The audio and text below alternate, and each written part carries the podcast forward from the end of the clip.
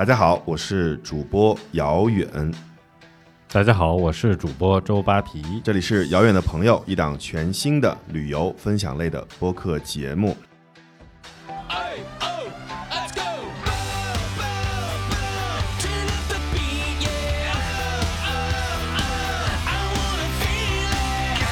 从这期开始呢，我们会进入一个大的主题，也是和现在的天气相关，就是冬天怎么玩儿。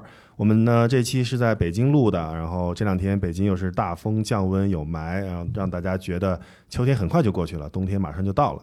很多地方呢，不同的季节有不一样的玩法啊。面对马上要到来的寒冬，我个人觉得今年很大可能会是一个非常冷的冬天。我们会用一些期数来和大家分享一下冬天怎么玩。所以今天我们也特意请来了我们的好朋友，也是穷游的好朋友应老板，我们掌声鼓励。对，应老板跟我们朋友们打个招呼好不好？嗯。Hello，大家好，我是殷老板，是群游的好朋友。今天我来跟大家分享一下我十一月去的腾冲的旅行。嗯，那你觉得腾冲你去的季节是好的季节吗？当然了，我去腾冲是腾冲最美的季节，是它十一月的银杏季，也是每年我觉得应该是必打卡的一个地方。所以你是挑十一月去腾冲，是因为你之前就知道这个季节是最好的，还是说？呃，你去了很多次，然后你你感觉到，比如说你你夏天也去过啊，秋天也去过，春天也去过，你感觉到十一月是最好的。嗯，我去当然也是提前做了一些功课啦，然后就看到十一月是最美的，同时也问了一些经常去云南的人，他们也是比较推荐十一月的时候去腾冲。嗯，其实云南我们之前我跟扒皮。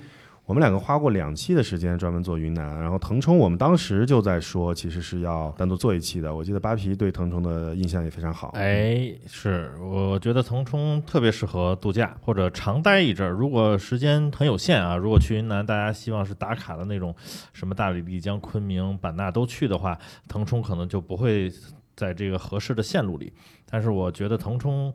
滇西吧，应该是值得大家单独去一趟。嗯，所以应老板那次十一月的旅行是单独去的腾冲，是吗？对，我是腾冲一地，然后而且是自驾去的。因为大多数人去腾冲会选择包车旅行，然后呢，我是跟朋友，然后朋友呢就一心他就想自驾。当然了，我们当时在那个和顺古镇的自驾的时候也是比较坎坷。嗯，待会儿可以给我们分享一下。嗯，特别喜欢听坎坷。对对对，你说这个自驾，我就想起来，因为你应老板也做了很好的功课，提前把他要说的内容。呢？用 Word 文字的形式发给我们，是不是你们一起玩的？是你自己写的那个什么沙雕姐妹团呢？对对对对对，是跟一个小伙伴去的。本身我们是去的是休闲之旅，就是说每天睡到自然醒，下午去玩一玩，晚上泡个温泉。然后结果呢，一整理行程，然后每天都是在赶景点，从早上八点就起。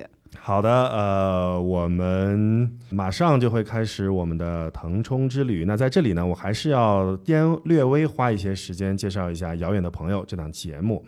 在这个节目里面呢，我们主播会和穷游的一亿用户一起，为各位听友精选优质的旅行好内容，推荐优质的旅行目的地，分享与众不同的旅行新玩法。在这个节目里面呢，我们每期分享的不光是我们主播的观点。还有我们网友和我们邀请来的嘉宾，把他们的观点和内容贡献出来。同时呢，我们分享的内容里面呢，有很多是有声音胶囊的，比如可以听到很多很好听的声音。这点应老板刚才已经有所耳闻啊，因为我们在准备节目的时候，其实已经放了一两个 biu，他说哟，听到了很好听的声音，对不对？最后一点呢，就是我们每期会有遥远朋友的专享折扣，我们的折扣代码会在节目后半段放出，并且只在声音里面放出，并不会在文字里面放出，所以请还得仔细听我们的节目才能享受得到。好，我们正式进入我们的腾冲之旅。我想问一下，嗯。你那次在腾冲大概玩了多少天，尹老板？我们正常就是正经的行程大概是五天的行程左右，嗯，然后呢，每天的行程其实也是比较紧的，但是也算是深度游了，基本上把腾冲所有的地方都玩遍了。嗯，说到腾冲，其实我最早想到的，或者是大家如果没有去过腾冲的人，最早会想到的就是温泉和热气球，对不对？如果没有去过的话，啊没有去过的话，于我来说的话，如果历史学得好一点的话，应该先会想到抗战吧。我们先来和尹老板一起听一个精品的 BO 是 Grace 啊，我们的在上海的我们一同事唐总啊，以美女小编，他提醒我了，一定要把这个 title 说出来。他分享的腾冲客栈值得专程去住的温泉酒店。我真的要吐槽，就是腾冲的这个雨季，加上它的这个山里的机场，真的是很难降落，所以大家一定要旱季去。虽然它的酒店和客栈都很好，但是动不动就返航，这个事情真的受不了。我去年去的时候就是返航，然后第二次从昆明起飞才成功降落的。然后今年我妈去的时候就没有就没有能够到腾冲，返航昆明之后就没有航班了。好，这是 Grace。给我们分享的腾冲的温泉酒店，哎，说到腾冲住的酒店，因为我个人在腾冲。呃，没有什么可值得分享的酒店的经历，我觉得这个经历可能还得应老板和扒皮你们来跟大家分享一下，你们在腾冲住过的，你们觉得不错的地方。嗯，女士优先喽。嗯，我当时在腾冲是住的民宿，因为和顺古镇里边的民宿特别的多，然后相对来说也比较适合游玩。但是呢，我是觉得如果包车的话，你会优选在和顺古镇。像我们自驾，我觉得还是优选酒店会比较好。嗯，而且腾冲呢这边它是有几个酒店还算不错，比如像悦榕庄。或者是博联这几个酒店都是网友会比较推荐的，但是和顺古镇里边的民宿可选性就比较多。当时我们选择的这家民宿酒店。嗯，叫呃素风堂，素风堂，它这边就正好是素风堂，我知道，对，就这二层楼，而且那个老板是一个北京人，然后他当时就是也是比较喜欢腾冲的一个慢生活，后来就决定在那边呃置业，然后就开始他的一一些民宿的一些生意，然后做的还不错，而且他的房间我觉得景观也是不错的。嗯，那扒皮呢？哎，我问一下殷老板，那个你住在和顺里面的话，你觉得吵吗？不吵，但是停车非常不方便。哎，是的，因为我去和顺也是，刚才殷老板一开始就说了啊，因为去腾冲的话呢，第一，它现在还不通高铁啊，甚至没有铁路，嗯，所以一般到腾冲只有两种方式，一个是空中，它有机场，嗯，但机场离市区还略微有一点点距离，是。然后第二种方式呢，就只能开车了。所以呢，这个我去腾冲的时候是从昆明飞过去的。然后落地之后特别搞笑，我一开始以为在腾冲租车，感觉就像那个别的地方，到了机场之后，租车柜台拿辆车走就 OK 了。结果没想到，他那个机场很小，是在山凹里面修的嘛，所以需要先通知你的租车公司从外面把车给你开进来，对，接了你之后，你要把这个租车公司的工作人员送回去，然后你再去你的酒店或者目的地。哎，一会儿可以再聊一下这个交通的问题啊。先说回酒店，就是我去腾冲之前也查了。很多，我本来也想住在和顺，但是呢，怎么讲呢？云南之前的一些经历啊，我对这个一些古镇里的民宿有点心理障碍，就是尤其像我懂，我了解，哎，比较早期的这个丽江啊，甭管是束河还是大研，还有包括大理这个东西，所以我觉得，而且游客比较多，我可能怕吵，因为我去那边我去了十天，所以还希望找一个比较。清静，哎，清静。另外，山清水秀的地儿，所以我找了半天，包括刚才叶老板提到的一些比较著名的品牌，甭管是悦榕庄还是百联，都看了。后来我选了一个叫做博度，博是停泊的博啊，博度就是那家我知道。对对对，它实际上是一个商业的旅游地产开发的一个在半山坡的一片，怎么讲，就算叠拼的小别墅吧。其中有一部分房间呢，就被博度拿出来做一个温泉客栈。啊，它也不叫酒店，它还叫客栈，但是那个地方应该算一个网红的打卡的一个温泉客栈，包括它户外的这种无边泳池啊，包括它很多一些雕塑或者一些工艺制品的这个 ins 风吧，啊，打卡比较红。最关键的是，我觉得它的位置非常好，它不在腾冲的市区，它是在市区边上的一个半山坡，所以呢，每当夜幕降临之后，你看着夕阳从这个云层和山落下去之后，然后下面就是万家灯火，你等于在山上每天都可以看到腾冲的全景啊，市区的全景，坐在非常宽大的阳台上。市区的全景还是和顺的全景？市区，市区啊，它离和顺还比较远，和顺离腾冲也也对对，所以就要问清嘛。对，哎，对对对，不一样。对，然后趴的阳台上也每一个房间阳台上都有一个温泉的泡池。嗯，呃，我是春节的时候去的啊，那会儿。晚上外面大概温度是零度左右，啊或者高一点点，嗯，然后在这个阳台上泡温泉，然后虽然没有北海道这个周围全是皑皑白雪那种感觉吧，但是这种冷热的交替和刺激，我觉得还是让人很舒适的。嗯，嗯。而且云南的冬天其实虽然是零度左右，但仍然是郁郁葱葱，很多绿色的这个啊，那边植物比我们进洞啊。是。你说的这个博度酒店或者博度客栈，就是刚才 Grace 推荐的，Bill 他就在说他住的也是这个啊，我给他客栈。起一个补充对作用对对对，我觉得就说明什么呢？就说明这个酒店真的很好啊，这个客栈真的很好。然后国度这个品牌可能好像是在云南算是一个连锁。我下个月要去西双版纳，就两晚就要住博度。他们就主要主打那个森系风嘛，嗯然后嗯好像嗯《妻子的浪漫旅行》也是在西双版纳那边去拍的。嗯，这个说的特别好，森系风，然后就是那种跟自然融合的比较好的，对对对然后有一点点野奢感觉的这么一个住宿的地方。我对于腾冲的住宿其实真的是没有什么特别自己值得分享的，因为我很多年前就我们自驾去腾冲玩儿嘛，然后第一次路过和顺古镇的时候，它甚至都还没有开发，所以我到现在为止我都。个人来说，不是特别的能接受被开发过的古镇。这个我不知道，咱俩应该有这种就是所谓的情节，就是当你见过没有被开发的古镇的时候，你再去到被充分开发的古镇，是有一些失落感的。我个人，还好吧，主要是因为，比如说一般来说，你没开发的时候去过，到开发之后你再去，你可能会有失落感。但对于大部分游客或者说一些行色匆匆的过客来说的话，其实对于他们来说，很多地方没有那么强的感觉。嗯，嗯哎，所以我觉得和顺于我来说，已经算中国古镇里面，比如游客的量啊，或者说开发程度和它的原生保持的相对不错的一个地方了。比起南方就东部，比如沿海啊或者江浙沪这一片所谓的古镇或者水乡的开发，已经好很多了。我上一次去和顺的时候是前年，大概是二零一八年的时候。我那时候去和顺的时候，甚至和顺古镇里面还有真正的住家没有搬走，就是它没有完全被商业化。所以我对和顺的这个概念一直是比较不错的，相对于其他已经被充分开发的像大研呀，甚至像束河这样的古镇啊，说。哎，那如果这么说的话，咱们三个人都去过嘛？嗯那咱们每人看能不能用一个字或一个词来描述一下对和顺或者甚至对腾冲你最大的感受是什么？舒服，嗯，啊，舒服，特别好舒服。嗯，八哎，你刚才说的这个，这个从早上八点开始就在赶景点儿，竟然能感受到舒服，我 也让人不过我觉得可能他就是因为他的旅行不舒服，然后每天都在赶，他就在和顺的短短的那那四十分钟的时候，他觉得哎呀舒服。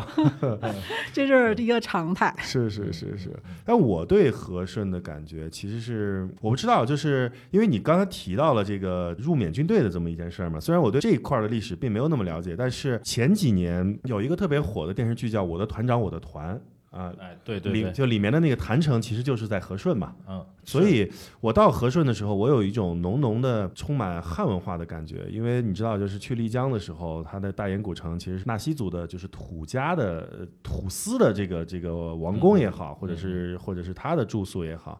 那大理呢，当然它有很多白族的东西。到和顺以后，它就是我们汉族的一些东西。然后就是这种我的团长我的团的感受非常强烈，就是我说不出来一个词，但是就是我的团长我的团的那个感受，嗯，就是民国或者是清朝的那个感受非常的强烈。嗯，因为还有一个民间目前最大的一个所谓民间图书馆也是在和顺嘛。然后我对嗯和顺的感觉就是它自己这个地名这两个字，嗯嗯，和嗯和顺对，啊。因为我去的时候呢，嗯，我特意赶在基本上傍晚的时候去的，这样白天。呃我认为啊，应该有很多旅行团呀、或者很多游客是，可能已经撤了，嗯所以的话，我特意挑了一个嗯时间相对比较悠闲，或者游客应该不太多的时候进去啊。那会儿门票也没有了。当时给我的感觉就是，为什么我对和顺的感觉比丽江或者大理甚至江浙沪很多水乡感觉要好呢？那可能是因为它人数上的减少，以及包括在夕阳下的那种幽静。还有包括一些青石板的这种反光，就是可以看到很多古镇的样子了，嗯而不是说要躲人群，或者说在人群的缝隙当中再去看它的样子。就是和顺，我认为是古镇二点零，因为像丽江的这种开发，因为它过于早，它有一点一点零的这个感受。我因为我在丽江之前我说过，应老板因为没有来过我们之前的节目，可能不知道，就是我在丽江住过一年，那一年最后给我住完了以后，我每次回到丽江，我都有一个噩梦般的体验。就是一零年我在那边住的时候，正好有一首特别操蛋的流行歌，就什么打滴答滴答滴答滴答滴，你知道吗？不知道，就是反正一首特别操蛋的，就是我走到哪儿，你知道吗？就是从饭馆到银饰店，到什么小卖部，到什么哪儿，就每个门口都放，放到最后放了大半年。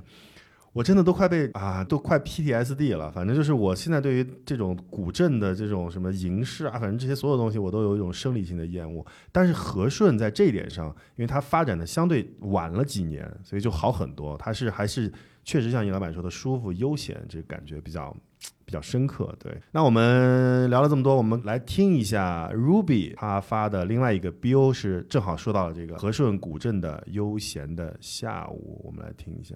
二零一八年的十一长假，我去了云南的腾冲。刚刚到的那一天，淅沥沥的下着小雨，所以就在和顺古镇里面随意的走走逛逛。和顺古镇还保持着生活本来的样子，游人也并不是很多。拿着手机随意的拍拍，发现了很多美好的瞬间。现在看起来也会心底泛起温暖。古镇里有很多特色的小店、咖啡厅，逛一天都不会腻。好，这个 B O 里面就完全体现了我们刚才说的，他也在说这个和顺古镇的悠闲的下午。哎，对，你们对古镇的上午更了解，还是对古镇的下午更了解？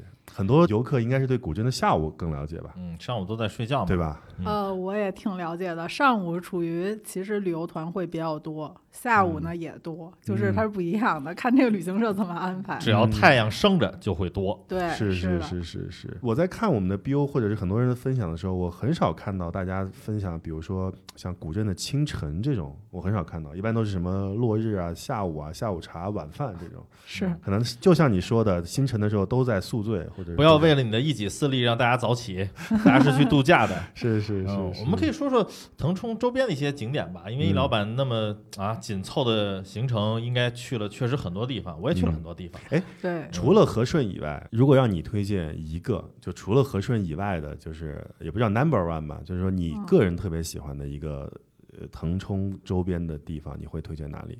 腾冲火山地质公园，因为我本人会比较喜欢火山，明白。所以呢，那个地方呢也比较成熟，它热气球呀，或者是那个轻型飞机都可以坐，然后也可以看一些地质啊、地质类的东西。我觉得对于小朋友来说，可能也是一个长知识的机会。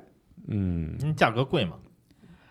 热气球好像跟那个轻型飞机是价格是差不多的，但是因为热气球呢，我们是做过很多次别的地方了。然后我的同伴呢，就是对热气球这个项目本身就是非常的反感，因为就是降落的时候，他老会觉得就是会一下就坠到地上，蹲在地上。对对对，他那个体感不太好，所以我们就这次选择了轻型飞机。嗯，嗯，轻飞机在空中大概能飞多高？滞空时间有对，或者时有多久呢？间多高？时间大概是二十分钟吧，然后高度高度我也不知道有多少，但是我觉得还可以，也是能看到那个火山啊、全景都还可以，而且它会有一个那个三六零的照片，然后你可以选择去买。啊、那个照片反正挺便宜的，九十九，我觉得应该大家都、都能接受。然后一个视频和照片，你就自己可以回来编辑，那轻型飞机这个一趟这一趟的下来的价格大概是多少钱呢？三百八，我们找那一个人是吗？对我们找还是一架一架次一一个人 一个人，他那一架飞机只能坐一个人，然后前面是那个驾驶员啊所以我们就是一般来说就是四百多，你可以找那个客栈去订，他帮你订会便宜。哦，那我觉得价格还真的不算贵哎了，因为那那比如说，如果你们是两三个人一起，是三架飞机一起飞，还是说一个人一架人一架一架飞，它只有一架飞机，它只有一个跑道，所以有几架飞机，但只有一个跑道，要一一架一架的飞。明白？哎，还真是挺便宜的。呃，对，因为这个轻型飞机等于比我想的还要轻，真是超轻型，因为嗯等于乘员就两人嘛。雨量级飞机，对对对哎，对，蛮有意思，应该蛮有意思。是哎，不是那种，它是有机舱、有挡风玻璃的，是吧？不是没那种有没有，就露天的，但是哦，它应该就是那种农药型，点像那种小蜻蜓，就是那种小蜻蜓，就是小蜻蜓，就是对，就有点像农用的那种，就是农药型飞机 就是那个 明白了，就明白了是下半身坐在机舱里，然后上半身和头露在外边的那种。对对对，但是不会觉得冷，因为本身腾冲的温度也还可以，而且你也都穿着比较厚的衣服，反正我当时还光腿呢，就没什么问题。那也不吹你的腿啊，对，你也不是把腿露在外边 就是说不冷，啊。是十一月也不冷，对吧？不冷不冷。OK，你呢？你要推荐哪里？我呀，我就银杏村嘛，你又抢殷老板的词儿，是是是，人家没有，我正好看见了。杏 对对，其实对。对我来说，因为我腾冲停留的时间不是特别多，我每次都是匆匆的自驾的时候从腾冲住一夜我就走了。啊，那匆匆的人就不要说话了。对对对。我们把银杏村留给殷老板啊，殷老板再把呃刚才那段抹掉。绍一下。银杏村我们去的时候，其实稍微有一点点晚了，是因为它是每年的那个气温都在呃逐渐的升高，所以它那个银杏呢开的时间呢也是不太稳定的。在前几年我看攻略说就是十一月下旬是正合适，但是我去年去的时候，其实下旬那个时间已经接近就是快掉光了，然后后来我们到的。当天，然后就安排了第二天，就马上就去银杏村，怕后几天一刮风就看不到了。所以呢，就是每年季节也不太一样，所以我觉得如果要有当地的朋友，就可以问一问当地的朋友，然后咨询一下。银杏村本身我觉得也不大，然后呢，呃，上午一早去也是游客会比较多一些，但是呢，你可以往那个村子深处走，然后有一些银杏叶，包括住宅什么的，还是其实拍照是挺出片的，能拍出那种没有人的感觉，而且一定要去吃它当地的农家菜，然后它里边是有一些那种什么烤银杏啊，各种银杏的菜系，我觉得是在别的地别的地方吃不到的。烤银杏在别的地方也吃不到吗？那个地方会比较好吃，我觉得比较新鲜。刚拍了出的片儿，然后吃烤银杏，可能就特别感受特别，好。那如果就拍片儿的话，比如说从光线的建议上，你觉得是上午、中午、下午还是傍晚？肯定是上午十点前，下午午十点前下午四点后。一般上午十点前去拍，肯定是住在那边了。而且云南的太阳还是比较烈的，所以如果你中午和下午嗯早一点拍的话，基本上是完全的大太阳，你很难拍出那种有光影的感觉吧。而且人也会特别晒，我觉得在云南。对对对，嗯我们基本就是下午四点左右，然后拍的，当然也没拍太多。下午两点多，它其实有一些光影从书房下边，然后照下来的感觉也还不错。就是太热的时候，就不要往那个大太阳树下走了。嗯，之前我们的美女小编梦梦她没去过云南，所以她我们当时也找了一个问题，就是说去云南要穿什么样、带多厚的衣服啊什么的。十一月那正好说到去腾冲，然后给大家一些带的衣物的一些建议，或者是应该呃出去玩的当天应该怎么怎么搭配你的衣服的一些建议。我觉得服装上就是北京在十月十一期间什么样的温度，然后你就可以按照这个温度去准备。然后每个人体感也不太一样嘛，像我可能比较怕热，所以我的衣服就是偏比较凉快一些。然后我的朋友呢，他可能就会再带一个夹棉的这样的一个衣服。然后拍照来说呢，肯定就是浅色系的衣服会比较适合一些。然后我也没有去特意买一些什么民族风的衣服，这也是看每个人的风格。可能每个人拍照的时候可能不太适合民民族风，可能我就不太适合。所以还带十条纱巾就可以。对对，但是不要是大妈风那种，那 边大妈风那个抖纱巾也挺多的。和顺还真是民族风不泛滥的一个镇，嗯，只能说现相在相对吧，相对对，可相对能相对好一点吧，相对好一点。嗯对对对，就是没有那么你闭上眼睛想到和顺，没有那么民族风啊，没有那么五颜六色。对。是是是然后刚才那个叶老板在说啊，按照北京的时宜穿，我立马就在笑，我说那可能有人穿羽绒服，可能有人就裤衩子就大热裤，就是那种。对，但是它那边没有风，我觉得还好，只要没有风有太阳，基本上温度不会太低，嗯，嗯晚上会冷一些。嗯，可能在十一月、十二月去云南的时候，就是穿多穿少，就反正肯定有一个外套，比较厚的外套是要带着的。对，啊、如果热的时候就把它脱下来放在一边，手拿着；如果冷的时候就披一下。啊就是温差比较大，对就是温差比较大。这个嗯太阳好的时候，中午还是挺热的。对于女孩来说，一定要涂好的防晒，因为确实紫外线非常强。这句话居然从你嘴里说出来，对对，是的，是的，因为我从来不涂，所以我只要冬天在云南待半个月以上，回来就是非常明显的一个一个感觉。好，那我们继续回到我们今天的一个 BO，也是 Ruby 他分享的，正好是地质小城一天怎么玩，地质公园。热气球的照片是不是美炸天呢？热烈推荐云南腾冲这个地方，不仅有火山，而且有品质超高的温泉。和顺古镇充满了生活的烟火气，而且还实现了我乘坐热气球的梦想。十月份的时候，成片成片的稻田金灿灿的；十二月份的时候，还有银杏叶；三月份的时候有油菜花。总之是一个非常好玩的地方，推荐给大家。好，我们回来，然后正好刚才也呼应一下应老板给我们推荐的地质公园，但是这个 Ruby 它是做热气球，做热气球，哎，虽然你没做过，但是也可以跟大家分享一下，做热气球大概的时间是要多长呢？大概也就是半个小时以内。它所有的热气球还有呃轻型飞机是在中午，应该是最晚最晚一点之前就会收工，因为下午就会起风了，所以一般只有上午才会有这些项目。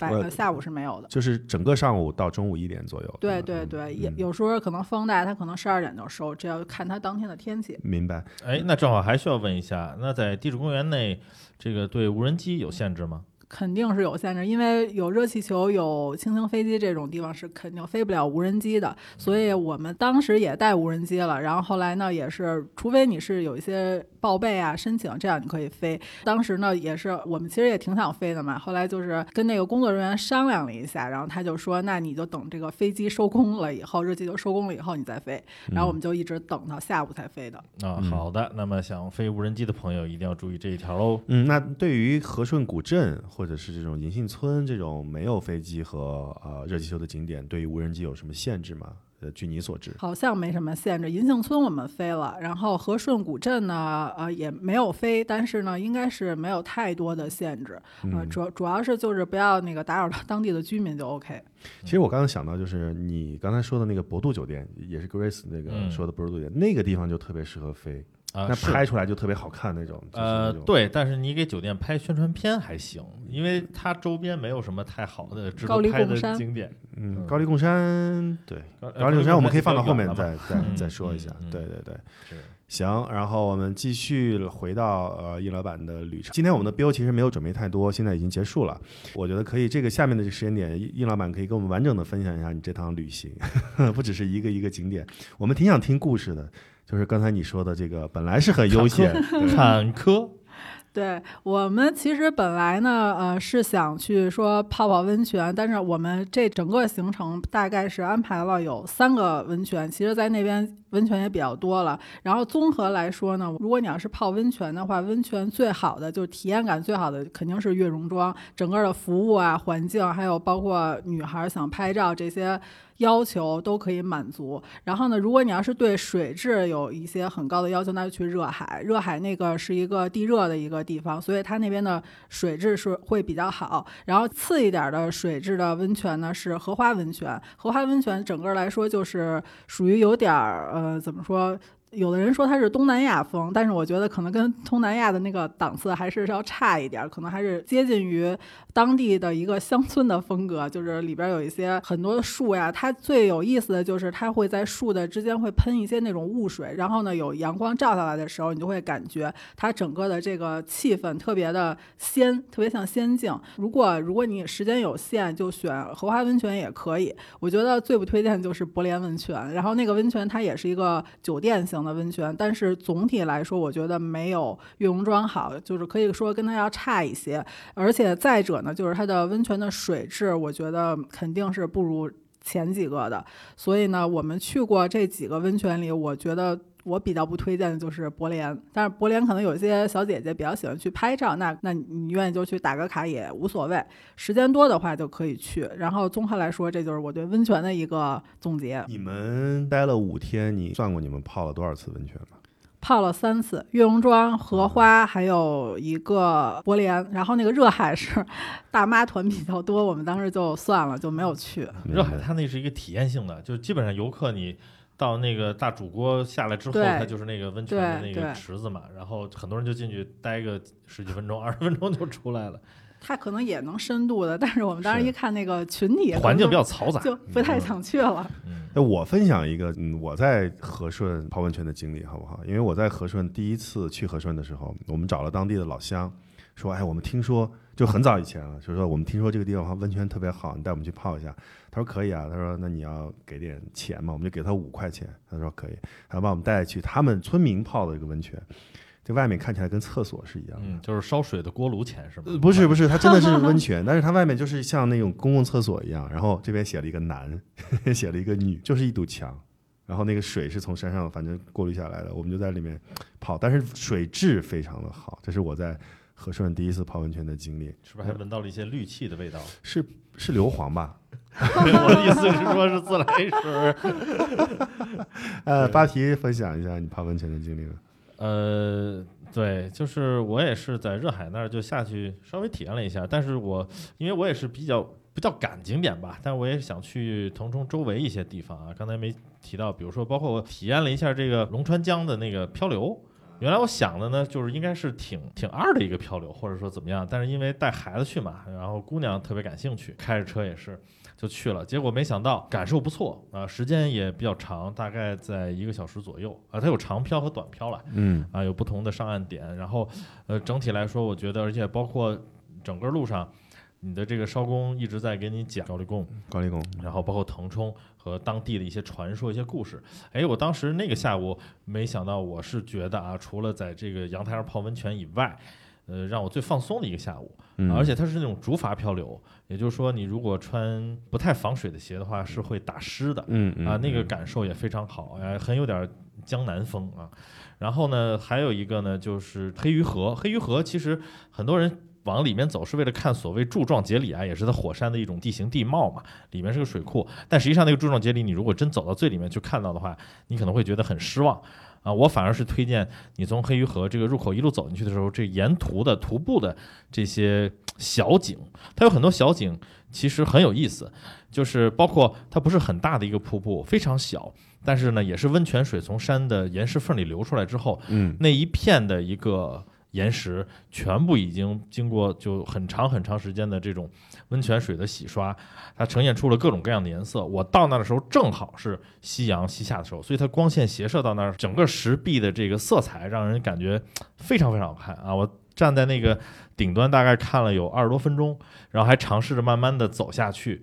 啊，那整个公园里都没有人，那个时间已经没有人了。所以，然后包括这个黑鱼河一进去的时候，是一条非常湍急的溪水，然后它包括这些摊贩呀，然后包括景区里面卖东西的，就沿这个溪水两边的小路一路摆上去，然后走着走着走着，你会突然发现，哎，怎么就没有人了？所以给人的感觉是什么？就有点像呃由世俗入这个桃花源，哎，嗯桃花源的那种感觉。然后因为我去的比较晚，大概下午四点多，所以等我出来的时候已经七点多。出来的时候，这连摊儿都收了。也都没有人，这个路两边的树林里还有很多的猕猴。当时我觉得这个地方还是不错，但不是因为它是柱状节理的这个景明白区，明白，对，所以然后等于是一个漂流，还有一个黑鱼河的，算一个小小的徒步吧。嗯啊，我还是蛮推荐的啊。我比较遗憾的是，刚才听殷老板介绍，我比较遗憾的是，我当时太注重舒服了，结果时间安排上过于松快，所以很多时候都是在酒店里待到中午啊、下午才出门，结果最后我在腾冲待了十天都没有时间去这个火山地质公园。啊，下次有机会的话，我想我第一个景点应该去火山地质，然后包括在漂流的时候，你可以就远远看住这个碧螺雪山的那个雪盖，啊，然后它这个景深啊，这个层级就非常非常好看，包括你开车去的路上也是一样的。近景是一江春水，嗯然后中景是村庄、嗯炊烟嗯和树林，嗯，远景就是碧落雪山，哎，嗯雪山和上面的云层以及山顶上面的皑皑白雪啊，嗯非常非常有感觉。嗯，呃，那应老板，你在这次的旅行当中，你每天几点钟出门？几点钟回去睡觉？基本就是早上起来八点，八点，然后基本就出门了。然后晚上回去当然也比较早，可能就是六七点这样，因为可能太晚了，和顺古镇里边都没有吃饭的地方了，所以我们基本每次就实在很晚的时候，我们也就是在民宿解决用餐啊这样的。啊，所以你其实是为了赶回去吃饭，对呀、那没真的，我好像在和顺的这几天，基本是都没有怎么在外边餐馆，好像就吃过一次。然后一般都是嗯回去的时候，就是让那个民宿的那个大姐啊，帮我们去做一些饭。那你有印象比较深刻或者觉得比较好吃在和顺吃到的东西吗？我就吃过一次火锅，包括他们当地的一些叫什么菌啊、菌类的那些小菜，我觉得还不错。但是可能我没有细太品它那边都有什么美食。嗯，就每天就光忙说到着玩了。吃，哎，旅行是离不开吃的。是是我这个这是达人，毛遂自荐下不算不算不算。对，你看我今天穿的 T 恤就是这个吃万里路，吃吃吃世界吃海。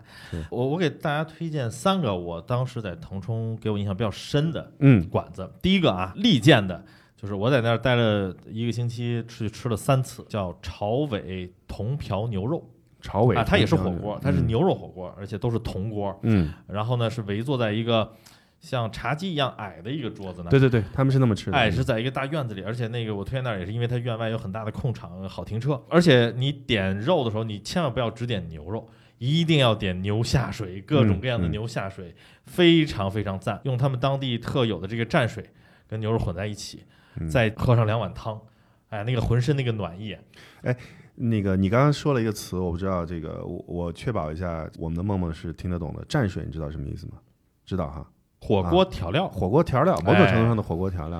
哎但是云南的它的蘸水特别复杂，就是它有好多好多这种料放在啊，一起，非常多非常多。然后最后呢，你把这个料放在一起以后呢，舀一勺这个火锅汤往里就一和和，它那种料就多的是干货，。很多是干货，所以你要啊干料舀勺这个火锅汤比，如说小辣椒啊，比如说一些叫什么，就是一些菜呀、什么的，就嗯包括蒜腐葱腐腐乳啊什么这些放在一起。哎对对，非常多。还有一点就是跟大家分享一下，在云南很多地方吃火锅，包括吃那个石锅鱼，刚才嗯，就是云南有很有很多非常好的石锅鱼，他们那个吃法跟咱们不太一样，或者跟别的地儿不太一样，他们是矮桌吃饭，就跟喝茶一样，他那个桌呢不是像咱们这种坐下来以后大概到你胸部这个位置就就稍微高一点，他们是比较矮的，大概就是你坐下来的时候到你坐的那个位置，它跟那个板凳差不多高，所以大家就是就稍微有点，反正刚开始去的时候不习惯的时候，感觉稍微有点就是窝得慌，对对，会有点窝得慌。好，那我再来推荐第二个啊，第二个就是去热海景点的路上，在路边大众点评上可以搜到的啊，叫做村长家的农庄啊。我一开始看这名字，我以为是一个，又是一个黑店，嗯，呃，不不是黑店啦，就是村长家的农庄，就是感觉可能像外地人或者什么，嗯就不太像当地名字的那么一个饭馆吧。哎，但是我们从热海出来之后，就找这个地方去了，它还不在路边。啊，他在一个真的是村长家，就是在一个村儿的很靠里面，村长家里面嗯啊，那是确实也是一个农庄，里面有猪、鹅、鸡、鸭，都是满地跑，就有点农家乐那感觉了。哎，非常农家乐。然后那个整个装潢，但是不脏，很干净，地面打扫的。然后包括他配的一些户外的家具和一些凉亭啊，各种感觉，给人感觉特别好。我在那儿拍了一大堆，几十排的腊肉，非常壮观，挂在一起，啊，一排大概有那么十米长，然后几十排这么一路顺着山坡挂上去，然后底下就是。没有被做成腊肉的生猪啊，上面就是被做成腊肉的猪肉，嗯哦、就非常有意思。然后还有活着的猪，这是猪的三部曲。对对对，所以在他那儿一定要吃他们本地村长家里面做的烤猪肉、嗯啊，那确实很新鲜啊，非常非常好吃，就是有点像我们所说的黑猪肉吧。还有你，嗯我刚刚是啊，咽下口水，狠狠的咽了一下口水。对对对，这在去热海景点的路上啊，从腾冲到去哎热海景点的路上，这个我稍微稍稍微打断你一下，我觉得应，因为我刚才问了应老板，那你这次去腾冲其实没有太多时间留给吃啊，我觉得是非常非常非常大的遗憾，真的是。其实也还好吧，要不然应老板的身材怎么可以保持这么好呢？谢谢，我下次留着再去。然后第三家推荐实际上是跟我去参观这个滇西抗战纪念馆，那当时等于在腾冲市区了嘛，在室内。其实上午参观完这个纪念馆之后，心情很沉重嘛。然后当时大概买了一百朵黄菊花，他那儿的那个线的花都是重复利用。当天你献完花之后，应该是他还会再回收，花店把这些已经败的枝重新修剪了之后，然后。应该还在那继续卖，但是我觉得去了那个地方之后，不献花好像确实无法抒发自己的一些感情吧。然后出来之后，其实心情很郁闷，也很也很沉重。结果走回去取车的时候呢，说嗯吃点东西吧，吃不太下，就想随便找个馆子吃。结果没想到呢，是也是在一个胡同里边，非常窄，一个单行线的一个胡同里，叫？叫叫迎香园餐厅，嗯嗯迎就是盈利的盈啊，嗯盈亏月有阴晴圆缺，盈亏的那个。然后香呢是香山的香，园是公园的园，迎香园餐厅。哪个香啊？香气香扑鼻的香。对，香气扑鼻嗯啊！你不要老馋自己了。这是后来这个跟他们的老板聊天也是，这是一家当地开了二十年以上的一个很老的餐厅了。嗯，对，主打的就是一些当地的菜式啊，所以就是你可能在一些景点周围，甚至和顺古镇里面，它可能是为了适应旅行团也好，或者游客的需求，它有很多混杂的菜式，或者说有一些偏游客外地风味的一些改良。但是在这个餐馆里边，我就吃到一个非常纯正的滇西或者说腾冲本地做菜的那种那种样式啊，那个辣椒也不少。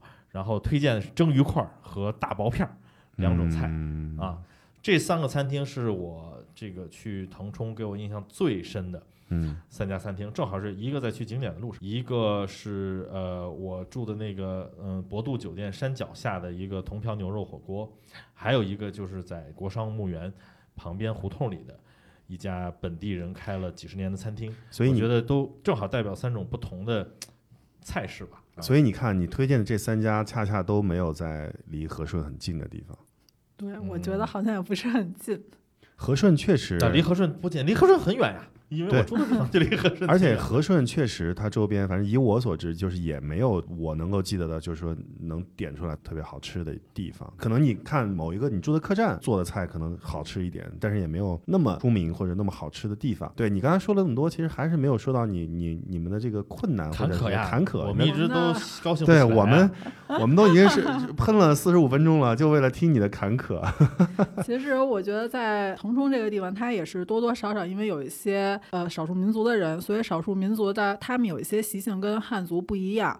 呃，就是嗯，后来我们跟那个我们客栈那个老板就是聊起这件事情，他就也说，就是当地人呢尽量不要惹。我们其实那次呢，就是晚上回去的比较晚，然后停车也不好停嘛，它里边没有停车位，我们就把车停到了我们客栈下坡的一个地方。然后呢，那个地方呢，它每天早上可能会有一排的一些小摊位卖一些玉石呀，就是那样的东西。然后后来早上起来，我八点多的时候，警察就给我打电话，交警给我我打电话说让我们去挪车。我大概就知道可能就是停在靠边儿吧，正好挡在了一个摊位的门口。后来结果我就不紧不慢的，然后十五分钟之后，交警又给我打了一电话，说你再不来我就给你拖走。然后我们就赶紧就去挪车了。这个时候呢，就当地的那个呃，我也不知道他是什么族的人，反正当地卖东西的这个人就跟我们开始要钱了，说你要赔我你停车，就是他营业。在我们没有挪走之前，你营业时间的这个这个营业的费用，然后管我们要两百块钱。我说为什么呀？他说因为我之前就生意都没有做到，当时才八点，八点的时候基本上属于就是和顺古镇里边还没有游客，游客可能大概在九点半到十点才开始上人。后来我们就也很生气，就没有给他。然后我们就说这哪有游客呀？就是根本就没有。他就是希望就是从我们这边得到一些钱，然后呢还问我们说你们是哪间客栈的？说你们不给我们就管你客栈的老板去要。后来因为有一些其他客栈嘛，我们也没有告诉他。反正后来呢，就是觉得。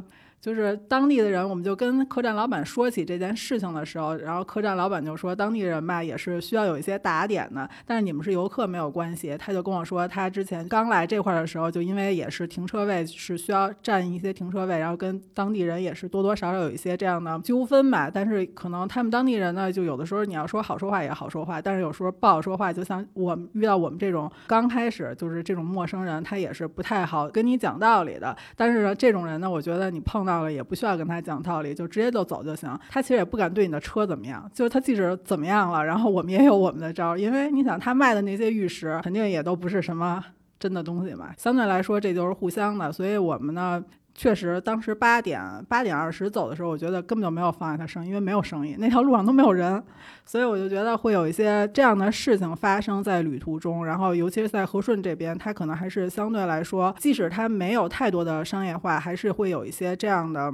就这样的小状况出现，毕竟它是有一些商户的嘛。整体来说，也就是这件事情让我们比较闹心，其他的事情也还好，比较顺利的，就是完成了我们的行程。太让我失望了，我还以为有特别大的坎坷，或者是一些高潮起伏，还不错。那说明老板这趟其实腾冲玩的还是很顺对，说明他这个确实是和顺和顺，很很顺嘛。哎对，不过还是要提醒大家啊，嗯这个咱们出门在外，甭管是国内啊还是国外啊，就不熟悉的地方呢，大家尽量不要和当地，也不管是当地啦，你和外地人也不要去起一些嗯没，有必要的冲突。是哎，大家和气生财，和气生对吧财生财哎，而且旅途顺利为贵，啊尤其是自己自驾旅行的时候，确实车怎么安置也是一个比较大的命题。你停不好，或者是反正就有各种各样嗯可能会出现的状况吧。这也是自驾，我们享受了自驾的乐趣，也要为之付出一些我们多余的一些精力嘛，对吧？嗯，但其实我觉得和顺，如果住在和顺的话，尽量就还是去选择包车，不要自己开车，是真的没有车位，而且它里边的路非常的窄。对对嗯，当年就不是为了汽车开进去修的一个镇，咱们现在过了这么多年，非得往里开汽车，那你古镇基本上就没有车能开进去。嗯，不过和顺景区门口啊，它肯定是有大停车场的啊。嗯包括如果你去比较晚的话呢，呃，甚至一些因为游客和大车已经散去了，所以路边上临时停一停也不是不可以。嗯，哎，你知道我上一次去和顺的时候，就是和顺的外面不是有很大的停车场吗？对。然后我就碰到了那个特别逗，就是中老年房车旅行俱乐部。嗯嗯嗯，得有十几二十辆车，那个车吧，嗯便宜的就是有那种依维柯的房车，嗯可能二十几万的，贵的什么奔驰的都有。你是多有钱？二十几万的房车你也说这是便宜的？从房车里面来说是便宜的，没有比它更便宜的呃，房车。算也算终端车吧？有有有有，十几万的房车也有嘛，树在下没有见识啊，反正就是比较便宜的房车到特别贵的房车都有。然后呢，全是退了休的老头老太太们，一对儿一对儿的开着他的房车就转悠。我觉得诶这个生活好像在中国也慢慢开始起来了，这个这个这个房车的感觉。嗯不过现在总的来说啊，房车出行，我个人还是不太建议。嗯啊，对，但是我上水下水会有点问题吗？呃，各种吧，尤其是基础设施类的，嗯还有包括一些法规类的，所以我觉得可能过一些年，这些情况就会慢慢的改善吧。嗯，对嗯，但是，呃，如果只是为了体验房车的话，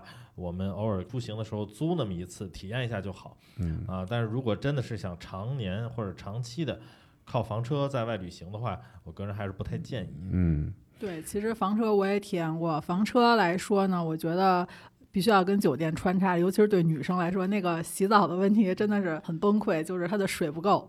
嗯所以呢，我觉得房车在中国来说，可能对于大多数家庭还是不太适用的。我看了一下那个叶老板发来的他这五天的行程啊，我我我看着反正也有点儿就觉得 累累啊。你看第一天北京到昆明，然后一车就干到了腾冲，这 对，到腾冲就夜里了，已经直接睡啊觉。肯定。然后第二天和顺古镇啊，银杏村啊，明光村，就第二天可能就办上了，就得拍嘛，咱们不能不能浪对费，对吧？嗯。